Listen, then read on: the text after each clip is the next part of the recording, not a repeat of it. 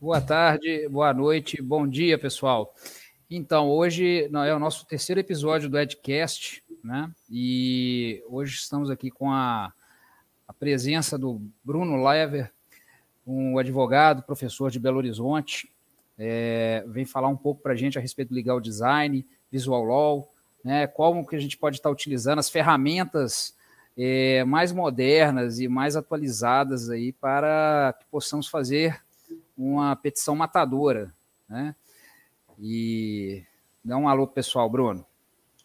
Bom, olá a todos. Quero começar agradecendo o convite para estar aqui na Escola Aberta de Direito Contemporâneo, é, conversando aí com vocês sobre um tema que eu gosto tanto. Então, fico o meu muito obrigado. Desde já o meu muito obrigado ao professor Renato Porto, sigo ele já há bastante tempo. É, e as boas-vindas a todos que estarão hoje com a gente aqui. Então, Bruno, é, vamos, vamos, vamos começar aqui pelas, pelas questões. Qual é a sua percepção hoje, Bruno, a respeito da aceitação do judiciário do Visual Law? Tá. Ah, o que, que acontece, Gustavo?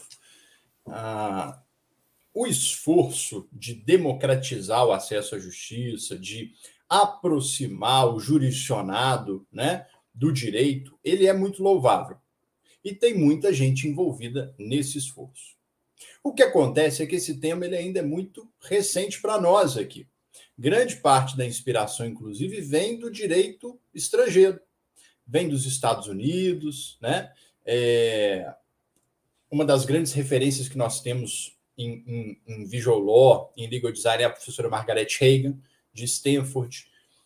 Então, no Brasil, nós estamos num período em que tem muita gente tentando descobrir os caminhos como fazer. Então, nós temos algumas iniciativas interessantes e outras que ainda precisam ser melhoradas.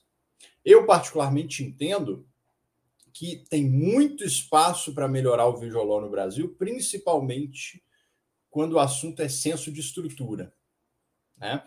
É, fazer visual não é agir com base puramente na intuição, no senso estético subjetivo, no gosto pessoal. E eu tenho visto muito isso. Gente que decide por colocar um desenzinho, um elemento visual na petição, porque achou bonito, porque acha bonito. Vou usar essa cor porque eu acho ela bonita. Mas o problema de atuar no achismo é que eu corro um risco grande de esse não ser o gosto pessoal do outro. E o visual law, ele é uma ciência, ele é uma técnica, né? É, é, é, uma ciência no sentido de que ele envolve conhecimentos técnicos científicos de outras áreas, melhor falando. Então, quando a gente fala de visual law bem aplicado, a gente precisa, Gustavo, estabelecer o ponto de partida de que o visual law ele não serve para deixar a petição mais bonita. O visual law ele serve para transformar a minha comunicação. A ideia central do visual law é reduzir o esforço cognitivo que o meu interlocutor vai ter que fazer para entender os meus argumentos. Com isso, eu trabalho o triângulo retórico de Aristóteles na persuasão. Eu trabalho a lógica, eu trabalho o ethos, a credibilidade, e eu trabalho o pathos, a conexão emocional. Porque ainda que a nível bem profundo, eu desperto uma reciprocidade de alguém que, poxa, entende mais fácil uma questão que está sendo trazida. Se eu pensar num juiz, né, ele tem 6 mil, 7 mil processos sobre a mesa dele por que, que ele vai ler a minha petição com especial atenção no meio daquele mundo de petições? Então, por que, que eu estou dizendo isso? A, a percepção do juiz só pode ser positiva se eu estiver melhorando o meu trabalho, a minha comunicação com ele.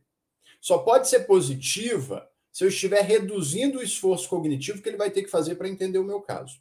O problema é, muita gente ainda não entendeu que a ideia do Visual é essa e está transformando a petição num emaranhado de cores, de desenhos, é, trazendo ao invés de técnicas da psicologia cognitiva, da neurociência, do design, está trazendo impressão pessoal, está trazendo senso estético pessoal, intuição. E aí tem petição que ela está toda colorida, ela está infantilizada, ela está poluída, ela mais confunde do que ajuda. Isso não é visual quem critica o law com base nessas petições não entendeu o que é o law. No law vale aquela máxima de que menos é mais. Né? quanto mais ruído eu conseguir tirar da petição para que o juiz gaste energia só com a mensagem que realmente importa, melhor. E é isso que o Law ajuda a fazer.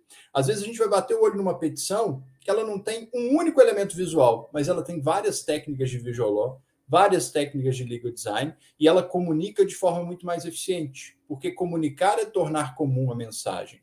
Então, quando a gente pensa no juiz, e é normal que a gente tenha esse receio, é, o que, que ele vai achar do Visual Law, se eu fizer o Visual Law bem feito, o perigo que eu corro é de ser elogiado. É de conseguir o que eu quero. É esse o perigo. Agora, se eu utilizar o Visual Law para violar regra de decoro, trazendo meme na petição, se eu usar o Law para violar regra de procedimento, de contraditório, usando um QR Code para omitir uma peça da outra parte, por exemplo, com acesso restrito. Ou se eu utilizar o Visual com finalidade meramente ornamental, aí, aí realmente a chance de eu desagradar o juiz ela é grande. A chance de eu ser oficiado na OAB existe. A chance de eu ter um problema de procedimento é grande.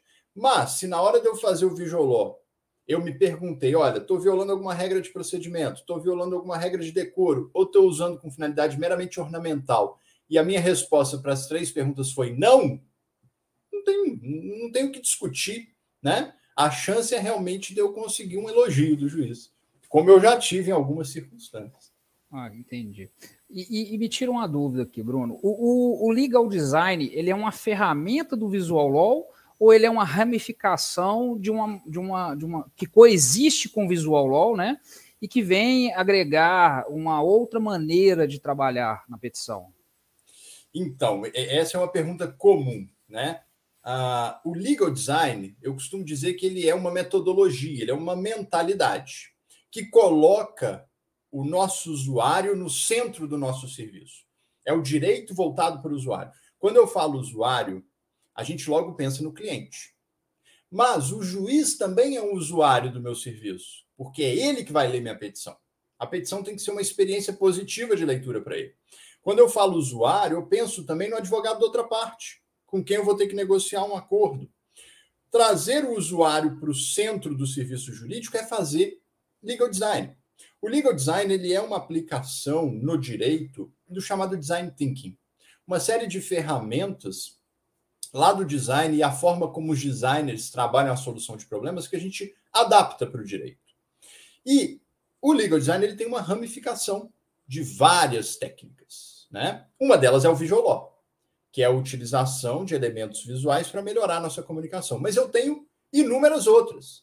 Eu tenho UX design, eu tenho legal storytelling, eu tenho a psicologia cognitiva. Então, o Visual Law é um pedacinho do legal design que vem trazer esse direito centrado no usuário e, particularmente no Law, a melhoria da minha capacidade de persuasão na medida em que eu trabalho tanto a arquitetura da informação do meu documento jurídico, quanto o conteúdo, que a gente chama de linguagem clara na petição. Então, o Law ele é um binômio. Ele é o senso de estrutura, como que eu organizo as informações na petição. Se a petição ficar mais bonita, ótimo, mas esse não é o meu objetivo. E, do outro lado, a linguagem clara para que eu também entregue um conteúdo excepcional. Então, Bruno, tudo bom? Tudo é, aí eu vou te fazer uma pergunta que é, por exemplo, você falou sobre a possibilidade do advogado usar o legal design, o visual law e a storytelling, porque é, nós narramos muito dos fatos nas petições. Os advogados eles contam na verdade sempre uma história, né? Dependendo do caso. E aí, como que você sugere que a gente faça uma narrativa de storytelling usando o visual law? Perfeito. Olha só, é, o legal storytelling nada mais é do que o modo como nós narramos os fatos. Nós acostumamos no direito, desde as aulas de prática jurídica, a acreditar que razão e emoção não são um bom match, né? não combinam. Então a gente aprendeu a fazer petições que, primeiro, elas são estanques e desconexas. Elas têm uma, uma parte só de fatos, depois elas têm uma parte só de direito, né? Nós aprendemos a fazer petições onde a narrativa dos fatos ela não envolve, ela é mecanizada demais, ela tenta tirar qualquer elemento emocional.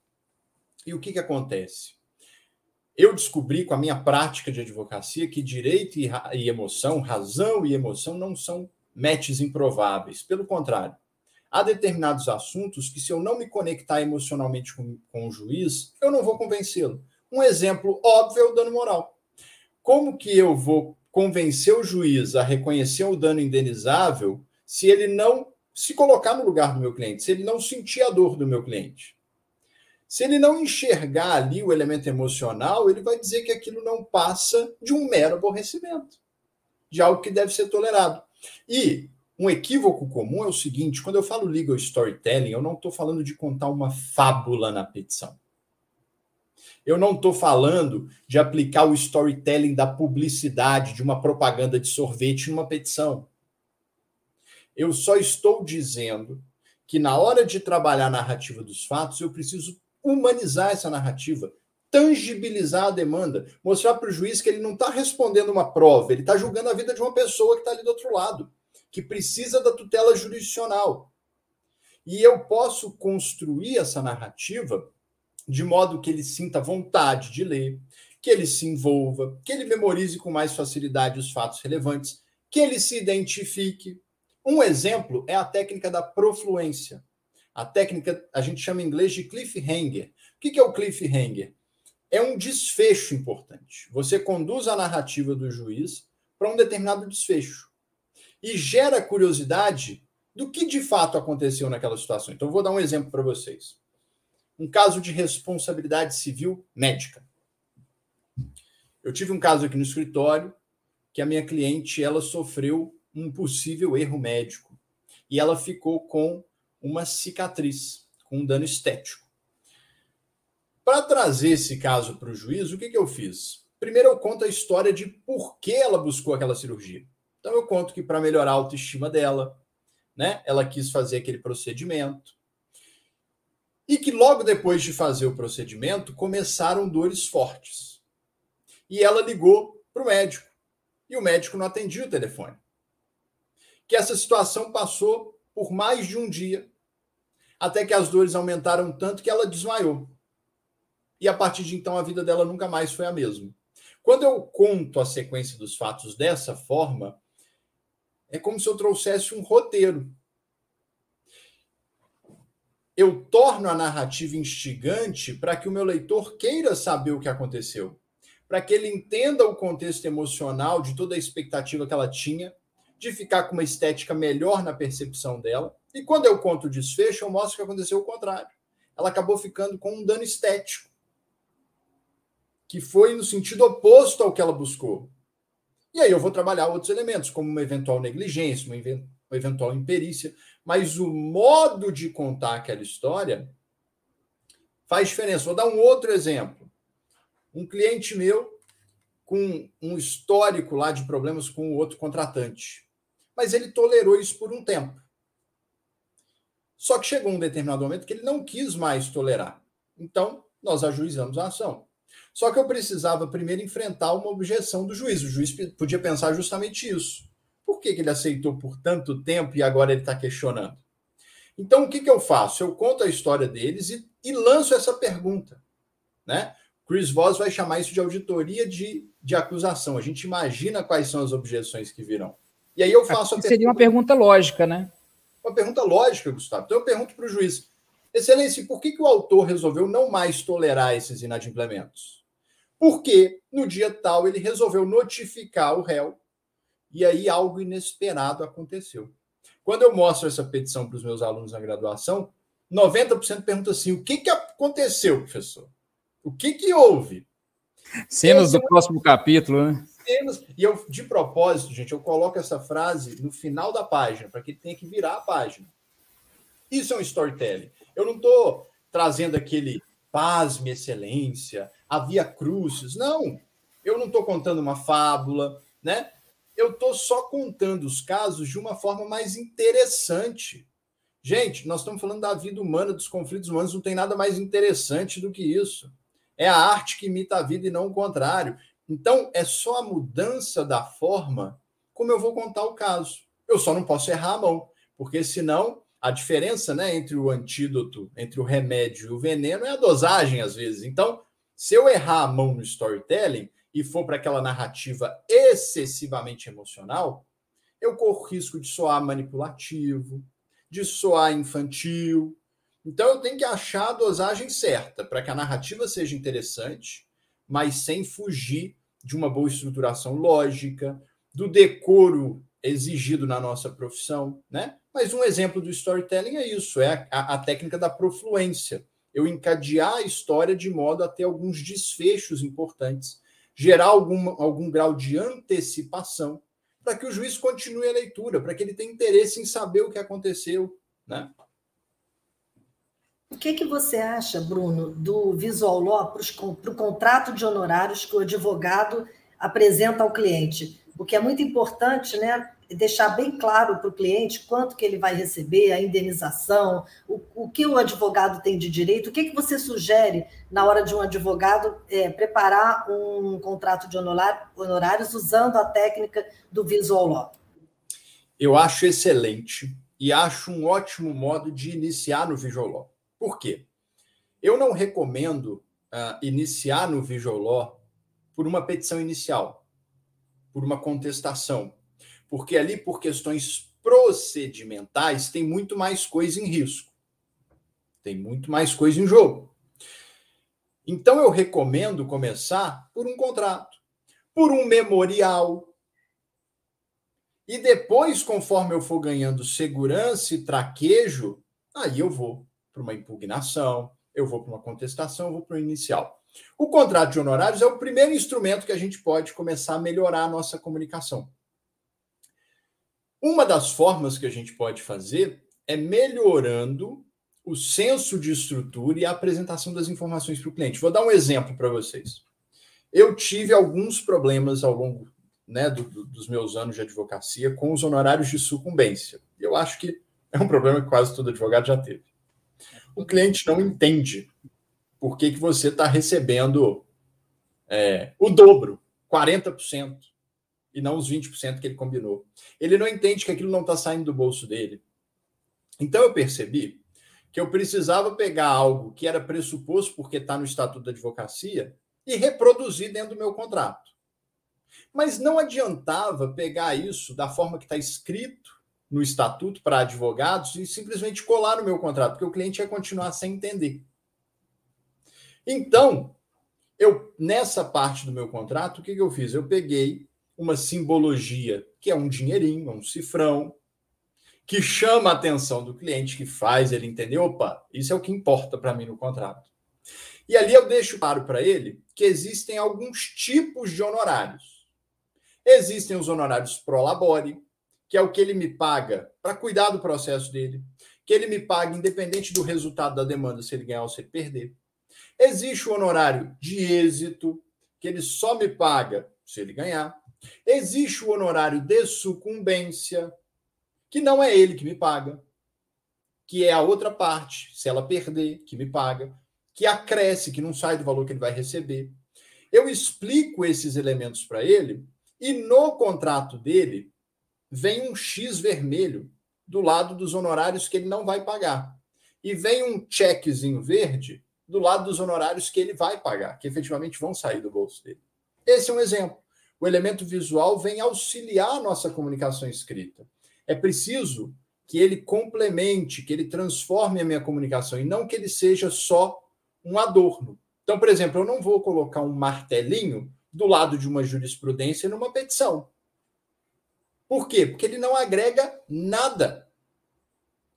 Porque o, o Visual Law e o Legal Design, eles pressupõem adequar a minha linguagem ao grau de compreensão do meu interlocutor. Se ele é um juiz, eu não preciso explicar para ele que uma jurisprudência é uma decisão judicial.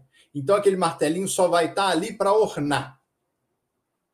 E eu já vi pesquisa que fizeram com juízes, a maioria sequer gosta do martelinho. Não quer dizer que todos não gostem, mas muitos não gostam. Agora, um cliente faz sentido ter o cifrãozinho para ele, porque ele não sabe o que é honorário de sucumbência faz sentido ter para ele um X mostrando que ele não está pagando aquilo. Que aquilo vai ser acrescido, mas não vai sair do bolso dele. E aí sim é uma comunicação visual que acresce. Igual teve uma petição que eu precisava mostrar para o juiz que o meu cliente tinha pago um milhão para o plano de previdência e ia receber de volta 20 mil reais só. O que, que eu fiz? No elemento visual, eu coloquei um milhão dentro de um círculo desse tamanho. E os 16 mil dentro de um círculozinho desse tamanho. Aí sim é um elemento visual que ele está acrescendo alguma coisa na minha comunicação. Não é o um martelinho ali só para ficar bonitinho. Você deu percepção de grandezas, né? Percepção de grandeza, perfeito. E isso, o nosso cérebro está mais acostumado com a comunicação visual do que com a escrita. A escrita é mais confortável, mas o nosso cérebro ele pensa visualmente. Então, essa é a forma como a gente está acostumado a pensar as coisas. Fica mais fácil criar a imagem que vai gerar a reflexão que eu preciso. Muito bom. E, me fala uma coisa aqui, Bruno. O que, que, você acha dessa, dessa questão? Por exemplo, tem pessoas que partem muito para aquela é, utilizar o one page, né? É, é, é uma situação muito comum. Tá, como que você vê a utilização dessa one page, né? Explica um pouquinho para o pessoal que está nos ouvindo aí o que, que seria o One Page, que eu acho que, que, poucas pessoas também sabem o que seria, né? Bom, eu adoro a técnica do One Page, mas ela é muito desafiadora. Por quê? O One Page consiste em eu trazer a informação mais importante do processo, aquela virada de chave na cabeça do juiz, em uma única página, lá no início do, da petição. O que as pessoas não entendem é que o One Page não é um resumo dos fatos. Porque não tem sentido eu fazer resumo de algo que já deve ser objetivo. O One Page, ele é como. A melhor metáfora, eu considero, o One Page ele é como se fosse uma lente de contato, um óculos 3D, que eu quero que o juiz coloque para ler o caso é uma mentalidade que eu quero que ele tenha, é uma percepção que eu quero que ele tenha da causa, e eu quero que ele leia a causa já com aquela percepção. Então, eu seria faço uma contextualização, por exemplo. Uma contextualização. Mas qual que é o grande desafio, Gustavo? Eu não consigo resumir o processo inteiro numa página. Então, eu preciso entender qual é a grande ideia da minha causa, e conseguir trazê-la para o juiz em uma página. Para isso, o Visual é indispensável. Sem ele, eu não vou conseguir fazer isso. Sem o Visual eu não vou conseguir sintetizar, ter esse poder de síntese em uma página. Então, deixa eu dar exemplos de one page.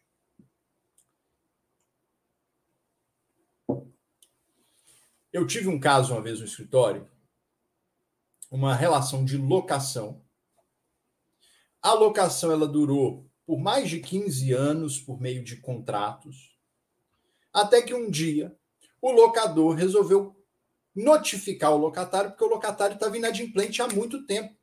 Ele estava devendo já mais de 200 mil reais de aluguel.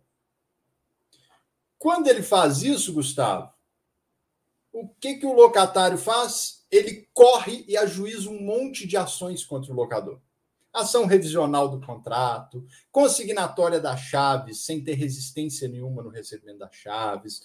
Ele é, é, ajuização de indenização por dano material e moral. Ele está devendo e ele processa. Essa era a grande ideia que eu precisava trazer para o juiz que ia julgar a ação revisional dele. Mostrar, olha, excelência, ele está querendo é tumultuar. Então, o que, que eu fiz? O meu one page era uma linha do tempo que mostra o seguinte: 15 anos, tranquilo, nunca reclamou, maravilha. No dia X, foi notificado para pagar os débitos. Aí eu coloco uma outra chave menorzinha, nove dias. Nove, dia, nove dias depois, ele ajuiza cinco ações diferentes. Pá, pá, pá, Acabou.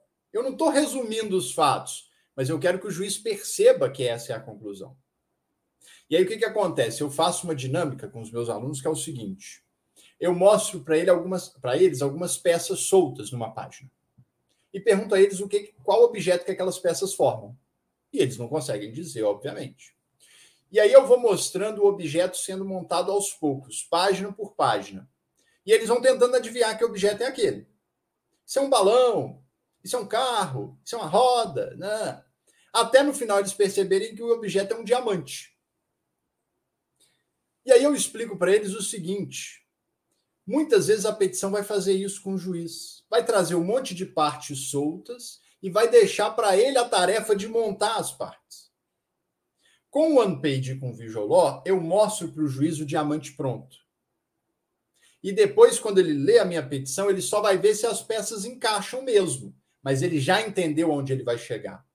Ele vai identificar essas peças dentro do teu texto, né? Isso. Ele vai fazer, Aí, na verdade, uma desconstrução daquele diamante. Ele vai fazer o que o Elon Musk faz na hora de montar os foguetes dele. Ele pega um foguete pronto e vai decompondo as partes. É isso que ele vai fazer. Ele vai verificar se o que eu estou falando é verdade. Ponto. Isso torna a leitura dele muito mais ágil. Vou dar um outro exemplo. Vocês viram como que o, a cabeça do pessoal viaja. Ali eles viram um carro, ali eles viram um balão, ali eles viram uma pessoa. Imagina o juiz lendo sua petição. Ele está vendo um monte de coisas que você não viu. E que você às vezes não quer que ele vá por aquele caminho. Se você já mostra o diamante para ele no início, você está mostrando para ele qual é o caminho a ser percorrido. Você diminui a abrangência de possibilidades. Então, um outro on-page que eu tive aqui no escritório era de uma ação uh, de rescisão contratual por culpa do outro contratante, do réu. Então, no meu one-page, eu já afirmo isso para o juiz. Trata-se de ação de rescisão do contrato por culpa do réu. Ponto. Porque eu já condicionei a leitura dele a isso. Ele já vai ler procurando quais são, cadê os elementos que confirmam essa visão.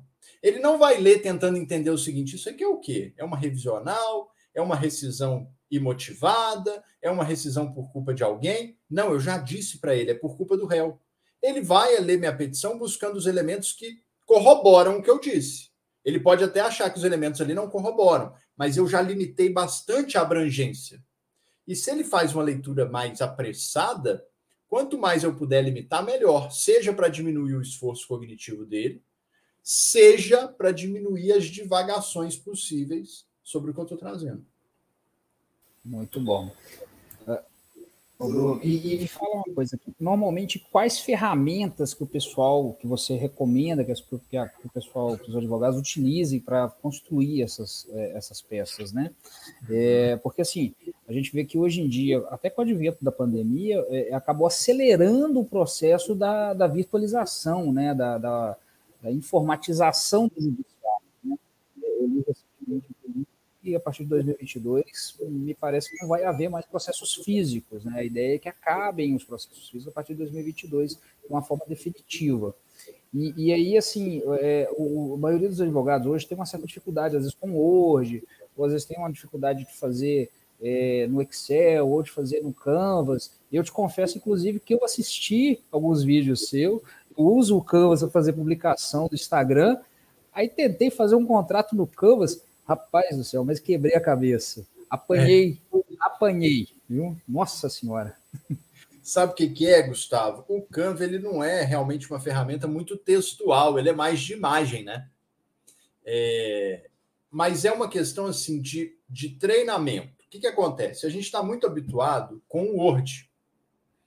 E eu, e eu te confesso que no início, quando eu comecei, eu aprendi a colocar os elementos visuais no Word mesmo.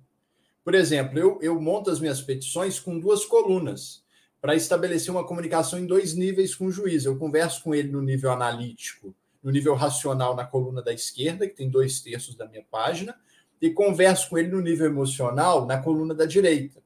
É nela que eu vou trazer os elementos emocionais e as reflexões chaves que eu quero criar nele. Eu aprendi, eu aprendi a criar essas duas colunas no Word mas era um trabalho fenomenal para fazer isso funcionar, porque a coluna da esquerda, a hora que eu movi ela, ela mexia na da direita. Fazer isso no Canva é muito mais fácil. Mas no início a gente está habituado ao Word. Então, o que, que eu recomendo? Tá? A ferramenta que hoje eu uso para aplicar o Visual é o Canva. O Canva, ele é, é, a funcionalidade dele é bem diferente do Word. Para imagem, ele é muito mais fácil. Para texto, ele é mais complicado mesmo. Então, o que, que eu costumo fazer? Eu monto a minha petição no Word. E depois eu transplanto ela, eu copio os trechos dos textos e transplanto ela para o Canva. E lá eu insiro os elementos visuais. Lá eu crio a segunda coluna, Lá eu trago a barra de apoio, lá eu coloco o infográfico, eu crio o infográfico, lá eu coloco o QR Code, lá eu coloco os elementos visuais que a gente está acostumado a usar, né? Os elementos de Visualó, storyboard, checklist, infográfico, linha do tempo, QR Code, coloco isso lá. Antigamente eu criava a imagem no, no Canva, baixava e colocava ela no Word. Hoje eu escrevo no Word e levo isso para o Canva. No início vai dar trabalho? Vai qualquer nova ferramenta que a gente agrega na nossa advocacia, ela dá um pouco mais de trabalho. Mas o custo-benefício vale a pena. No início vai dar mais trabalho porque eu estou criando o meu referencial. Depois que o meu referencial, meu padrão está pronto, são só adaptações.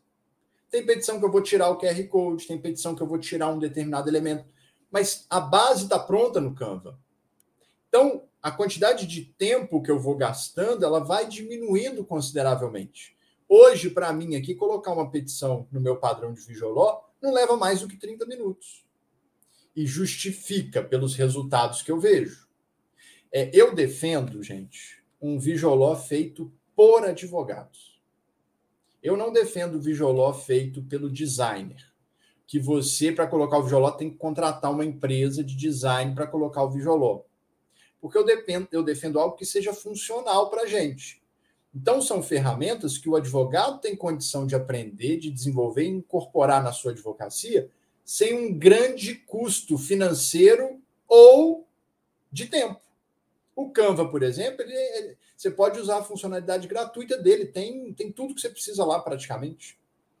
Né? É, é óbvio que você pode ter uma determinada situação que você quer o serviço de um designer o seu contrato, por exemplo, um padrão dele. Ok, você dá as instruções. Mas não dá para toda petição eu contratar um, um designer para fazer. Então, tem gente que desiste do Visualó porque acha que tem que ser designer, porque acha que tem que fazer uma outra faculdade. E não. Óbvio, como eu disse no início, você não vai fazer nada na intuição. Um mínimo de design você tem que estudar e conhecer. Não dá para fazer Visualó sem conhecer de hierarquia e harmonia tipográfica, senso de estrutura, contraste, psicologia das cores, isso aí é impensável. Mas também não precisa fazer uma outra graduação. Né? Eu, eu não preciso criar uma petição no nível que um designer faria. Óbvio que não. Até porque eu gosto muito da ideia da curva em U. Né? Qualquer benefício que seja, ele não é um bem absoluto. Todo benefício vai chegar num ponto que se eu continuar aumentando, os malefícios dele podem superar os benefícios dele. Então, se eu estiver gastando metade do meu dia no escritório para colocar Vijoló na petição, eu já estou tendo mais, é, é, é, é, mais malefício do que benefício. Eu preciso achar uma aplicação do Vijoló que melhore a minha petição, mas dentro de algo que seja funcional na minha advocacia. Né? E é isso que muitos advogados não percebem. Eles acham que com o Visualó eles têm que aprender a fazer um documento esteticamente igual a de um designer. Não tem nada a ver com isso. Passa longe disso o Visualó. Quem pensa assim também não entendeu ainda o Visualó. O Visualó às vezes pressupõe ferramentas que não tem nada a ver com um elemento gráfico, que tem a ver com a ideia de melhorar a comunicação. Né? É, Bruno, e é, usar o Visualó na segunda instância, porque nós falamos muito em contestação inicial, que, uhum. Como é que está sendo a visão dos tribunais superiores? Porque eles sempre saem na frente. Inteligência artificial, como que eles estão é, vendo o visual law? Lá o número é muito maior de processos, né? Sim. Dá uma ideia para a gente. Eu utilizo muito o visual law na segunda instância nos memoriais. E o impacto é extraordinário. Né? É, eu, eu, eu, inclusive, muitas vezes sou contratado por escritórios de advocacia só para cuidar dessa parte. Elaboração dos memoriais e despacho dos memoriais. E, quando cabível, sustentação oral. E muitos processos, às vezes a, a, a apelação vem com 30 páginas. E você, na contrarrazão, consegue resumir o processo ao que interessa num memorialzinho de três páginas. Óbvio, você traz as contrarrazões com tudo que é necessário, porque é engraçado, né? Eu, eu, eu, passei por um caso desse esses dias. Você às vezes quer fazer uma contestação, uma contrarrazão mais curta, mas o autor traz para você uma inicial de 50 páginas. Não, não tem como, você vai ter que impugnar tudo que está lá. Mas aí onde que você traz uma síntese maior? No memorial. Porque você já cuidou da parte procedimental impugnou tudo que precisava na contestação, na contrarrazão. Mas o tribunal, né, é, principalmente pelo volume que eles enfrentam no julgamento, a depender da causa, pede muito isso, essa aproximação, esse cuidado de fazer um memorialzinho bem feito. E aí o Law ele ajuda, né, às vezes, a resumir uma petição de 30 páginas em alguns esquemas, né? É, então, é, tem sido muito bem recebido nos tribunais, tem sido muito bem visto nos tribunais. E, e quando eu falo, gente, que o risco de fazer law bem é de ser elogiado, eu não estou brincando, não. Na internet, vocês, é, a gente tem visto várias sentenças, acórdãos, elogiando o advogado, dizendo assim: olha, ficou muito mais fácil de entender. A gente tem visto tribunais é, é, estudando como fazer o visual Eu mesmo já dei treinamento para juízes, para desembargadores em tribunal, para promotor de justiça, né? para advogados públicos. A gente fica com medo, mas o poder público está lá na frente. O STJ tem um laboratório de inovação e um dos pilares é o legal design. É o design thinking, desculpa, é o design thinking. Né? o Tribunal de Justiça do Rio Grande do Sul deu parecer favorável para o uso de Visual nas comunicações internas. Tem juiz aplicando Visual em sentença. Então, é, é, não, não tem como um juiz ficar insatisfeito porque eu estou diminuindo o grau de esforço que ele vai ter que fazer para julgar, que eu estou trazendo uma petição mais clara, mais interessante, mais envolvente. O que eu não posso é trazer uma petição poluída, infantilizada, né? Banaliz... É, é, trazer meme, isso aí vai desagradar mesmo e com razão, pode violar até regra de decoro de procedimento.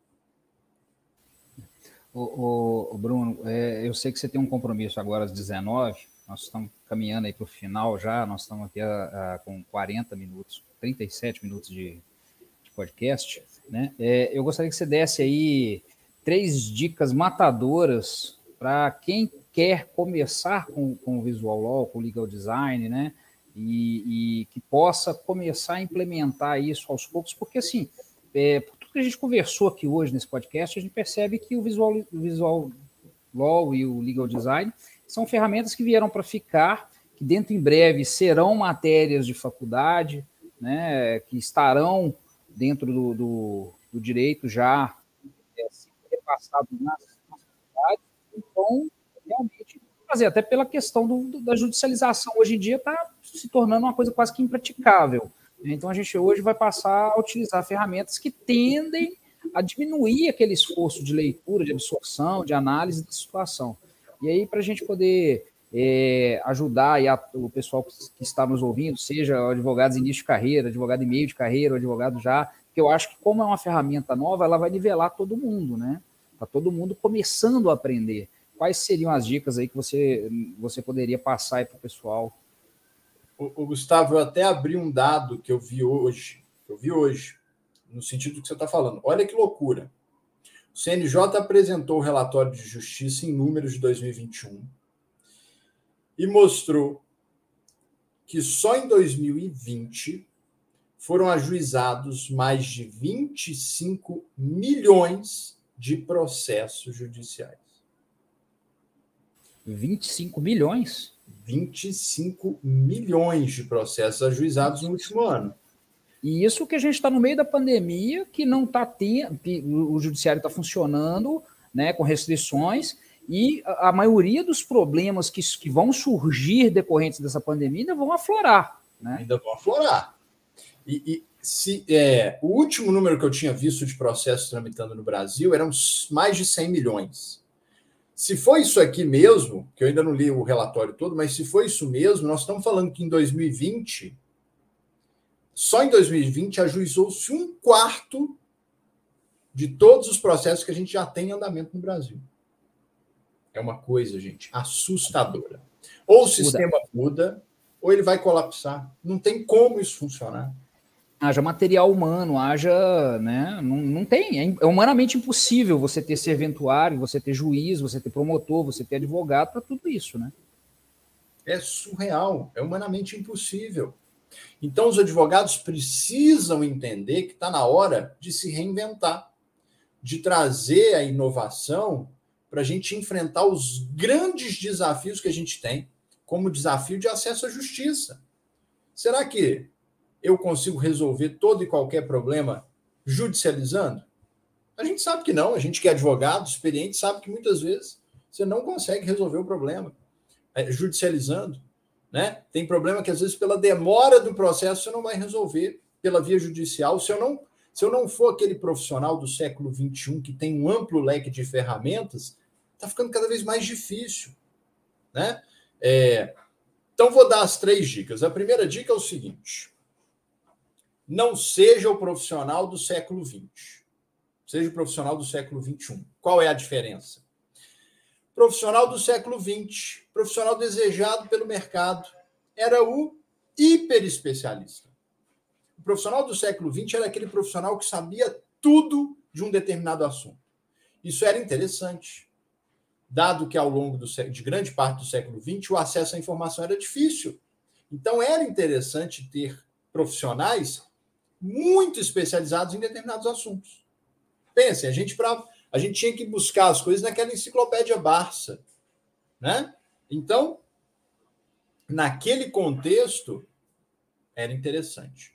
Hoje é diferente. Hoje, quando um cliente chega no escritório, ele chega aqui, gente, já para uma segunda opinião, porque a primeira ele já teve no Google a virada do século XX para o século XXI é a virada do acesso à informação. O acesso à informação já não é um problema. A informação é farta, é abundante, ela está disponível, muitas vezes de forma gratuita. Então o cliente ele já pesquisou, ele já entende o problema dele. E às vezes equivocada, né? Que é outro não, problema que a gente tem. Quase sempre, porque ele é, é leigo. É. é por isso que eu falo que para mim não importa muito o que o cliente quer quando ele chega no escritório Importa o que ele precisa, o que ele necessita, as dores dele. Porque o que ele quer é a solução que ele acha que vai resolver, mas ele é leigo. Eu não estou dizendo que eu vou construir a solução sem ele. Não, a construção é horizontalizada, é cooperativa. Mas eu estou dizendo que eu vou assumir o meu papel de profissional.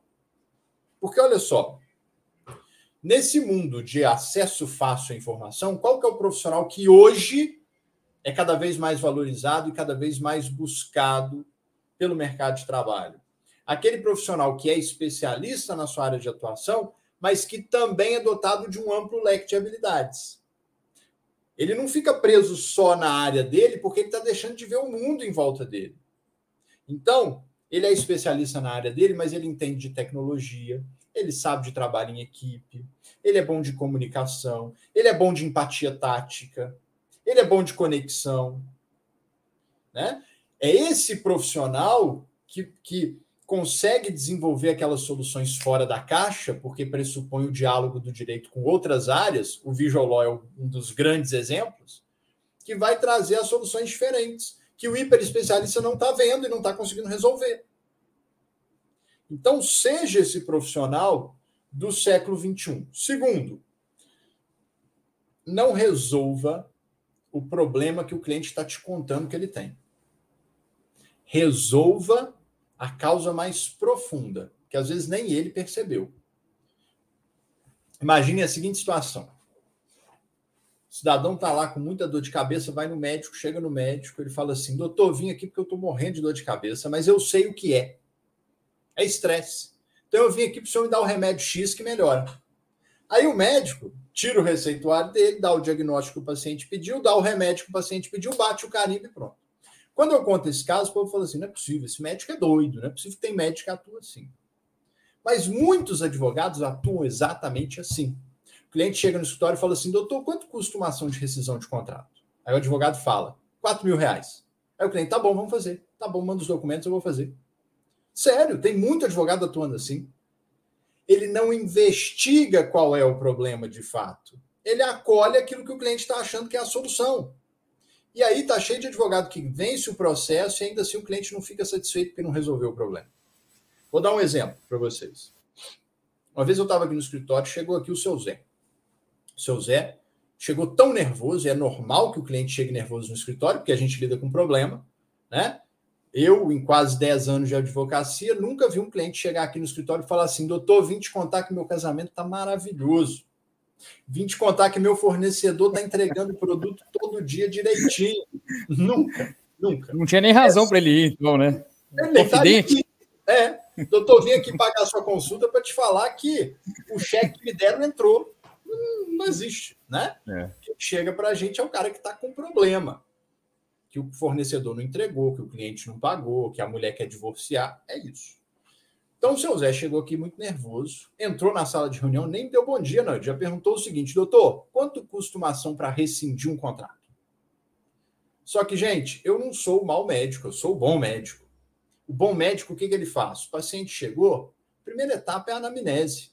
É ouvir o cara colher os sintomas gerais específicos, entender onde está doendo, entender o histórico da família, para traçar o diagnóstico. Se precisar, ele pede um exame de imagem, uma tomografia. Traçou o diagnóstico, ele faz o prognóstico, ele olha para o futuro e imagina como que aquele mal pode evoluir. Para quê? Para definir o tratamento.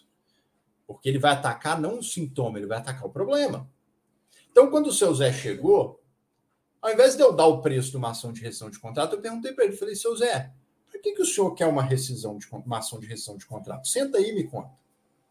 Ele sentou e começou a me contar a história dele. Eu falei para vocês que eu não me importo muito com o que o cliente quer. O pessoal às vezes fica chocado quando eu falo isso. Mas porque o que o cliente quer, a gente chama de posição, é a posição dele, eu quero. As posições, normalmente, elas são inflexíveis e elas nem sempre resolvem o problema. Então, me preocupa, na verdade, quais são as necessidades, os interesses que o seu Zé quer resolver com aquela posição. Pessoal, só um minutinho, Thaís, fecha essa porta para mim, por favor. Eu acho que está um barulhinho, um barulhinho ali do lado, não sei se está interferindo no áudio. Obrigado. O que eu quero saber, né, do, do seu Zé é quais são os interesses, necessidades dele por trás daquela posição. É a história das duas menininhas que estão brigando por causa de uma laranja. As duas querem a laranja e só tem uma laranja. O pai, apressado, chega e fala o seguinte: vamos cortar essa laranja no meio e dar metade para cada um. A mãe, que é mais esperta, fala assim: calma, vamos ouvir as meninas, o que elas querem fazer com essa laranja? Quando ela pergunta, uma das menininhas fala assim: mãe, eu quero fazer um suco. A outra diz: mãe, eu quero fazer uma geleia. E a mãe percebe o quê? que ela podia dar a casca para que ela queria fazer a geleia e dar o interior da laranja para que queria fazer o suco e atender plenamente as duas com a mesma laranja. Quando o seu Zé chega, então, eu não quero saber a posição, eu quero saber os interesses, as necessidades. E como ele é leigo, às vezes nem ele mesmo percebe claramente isso. E ele me falou que ele queria rescindir um contrato com um fornecedor dele. Ele tinha uma grande rede de supermercados, tinha um fornecedor com um contrato de exclusividade que fornecia os alimentos orgânicos do supermercado dele.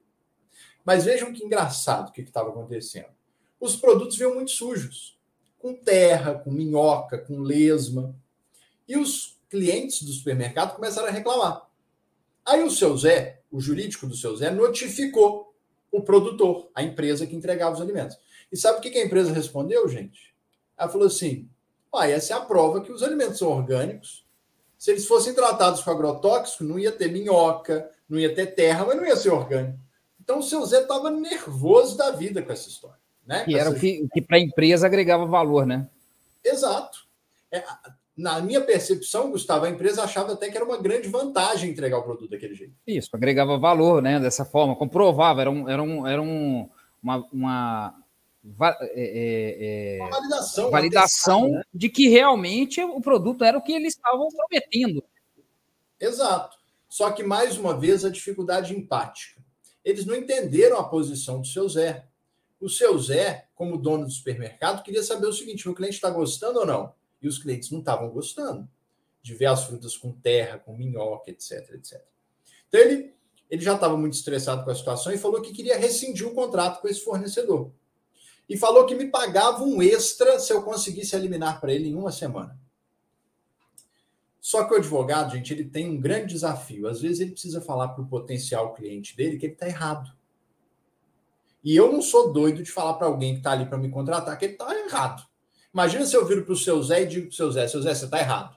Essa decisão não vai resolver o problema. Seu Zé vai falar assim, uai, quem que esse advogado pensa que é? Eu estou nesse negócio há 30 anos e ele que acabou de conhecer o meu negócio está falando que eu estou errado? Então, o que, que a gente precisa fazer? A gente precisa que o cliente perceba que ele está errado que ele desperte para isso. E a gente faz isso conversando com ele, por meio de algo que a gente chama de escuta generativa, que é uma escuta profunda, empática, onde você está ali para entender o negócio do seu Zé. Você sai daquela posição de eu sou o dono do serviço e sei tudo para uma posição de mais humildade. Deixa eu ver o que eu posso aprender com o seu Zé. Deixa eu entender a realidade dele. E ele me contou, gente, a realidade dele. Que os alimentos orgânicos eram o carro-chefe do negócio dele, que o negócio dele estava crescendo muito por causa deles, etc, etc. E aí eu entendi. E quando, depois de uma longa conversa, eu achei que o seu Zé estava pronto para fazer a reflexão que eu precisava que ele fizesse, eu lancei algo que o Chris Voss, que é um negociador do FBI, chama de pergunta calibrada, pergunta aberta. É uma pergunta que não permite o seu interlocutor respondê-la com um simples sim ou não. Ele vai ter que elaborar uma resposta. Então, o que, que a gente faz? A gente passa é, uma série de informações por meio da conversa para o cliente e depois faz ele ter uma reflexão, para ele perceber que ele está no caminho errado. O que, que eu fiz? Eu virei para o seu Zé e falei assim: seu Zé, vamos pensar agora no seguinte. Imagina que a gente fecha o contrato, eu ajuizo a ação, e daqui a uma semana eu ligo para o senhor falando: ganhamos, está rescindido o contrato como que o senhor vai se sentir? Aí o seu Zé parou, olhou para a janela, bom sinal. Ele já estava com outras coisas na cabeça depois da nossa conversa. E isso é normal, gente, porque como ele chega muito nervoso, o cérebro nervoso ele não fica muito criativo, ele fica preso numa posição. Só que depois da conversa, a gente alivia um pouco a tensão emocional. Aí o seu Zé virou para mim e falou assim: Bruno, eu vou estar tá no sal. Ele falou uma palavra mais feia, tá? Mas eu vou falar. Aí eu falei assim: não, seu Zé, o senhor não entendeu. Estou perguntando o que o senhor vai sentir se a gente ganhar. Ele falou assim: Bruno, eu vou estar no sal. Eu falei: por quê, seu Zé? Ele falou: Bruno, eu estava tão nervoso que eu não parei para pensar o seguinte: onde que eu vou arrumar um outro fornecedor para eu colocar no lugar desse em uma semana? Eu sequer olhei outro. E pensando, aí olha só, agora é o momento da mágica. Como a tensão emocional baixou, o cérebro dele começa a funcionar melhor do ponto de vista de criatividade, ver outras soluções. Ele virou para mim e falou assim: Pensando bem, Bruno, esse fornecedor não é dos piores. Ele não atrasa, o volume que ele entrega é bom, é alto, nunca teve nenhum problema de consumidor passar mal. E eu resolvi o problema. Por quê? Porque eu criei uma central de higienização. Hoje os produtos chegam na minha central, a gente limpa e vai para os mercados. Então pararam as reclamações. O problema, Bruno, é que isso me gerou um acréscimo de custo. Né? Aí eu perguntei para ele, seu Zé, o senhor vê algum outro caminho, então, para a gente resolver isso? Aí ele falou assim: olha, talvez, se ele aceitar pelo menos dividir comigo esse custo extra da higienização, fica bom. Aí, seu Zé, vamos tentar isso então. De quebra, às vezes a gente até evita um processo judicial e aí nós notificamos. Essa é uma atuação diferente do que a gente está acostumado a ver. Porque ela, de fato, coloca o ser humano no centro da nossa prestação de serviço. Eu estou preocupado com o seu Zé. estou preocupado com o negócio dele. E é óbvio que ele, na medida em que vê que um advogado que acabou de conhecer o negócio dele ajudou ele a perceber que aquela solução que ele achou que era maravilhosa podia quebrar o negócio dele, vai ver valor no serviço vai discutir menos os honorários ou não vai discutir o preço dos honorários. Porque aqui era isso, Gustavo, que você falou. O seu Zé achava que rescindir o contrato ia ser ótimo. Mas depois que a gente conversou, ele viu que ia ser catastrófico. Ele falou assim: Bruno, se eu rescindir esse contrato e não tiver outro fornecedor, eu vou ter desabastecimento. No meu ramo, se não tem o produto, o meu cliente vai no concorrente depois ele não volta. Né? E terceira e última dica, porque eu realmente já estou extrapolando meu horário, porque a conversa está muito boa. É, eu estava preocupado é, aqui com você. É a regra dos três nãos. se você está pensando em fazer Visualó, em aplicar Visualó, sempre que você pensar em usar um elemento visual na petição, se faça três perguntas. Primeiro, esse elemento viola alguma regra de decoro? Porque a gente tem um decoro na nossa profissão. Então, eu não posso usar um meme, por exemplo, né? Eu não posso usar um, um desenho do Pinóquio para chamar o litigante do outro lado de litigante de má fé. Que aí eu tô, né? Um negócio que pode não soar legal. Segundo, né? É. Segundo, esse elemento visual viola alguma regra de procedimento? Porque se eu estou num processo judicial, eu tenho regras de procedimento. Eu não posso colocar o acesso a um documento no QR Code cujo documento não esteja anexo. A inicial, a contestação, que a outra parte não consiga acessá-lo, né?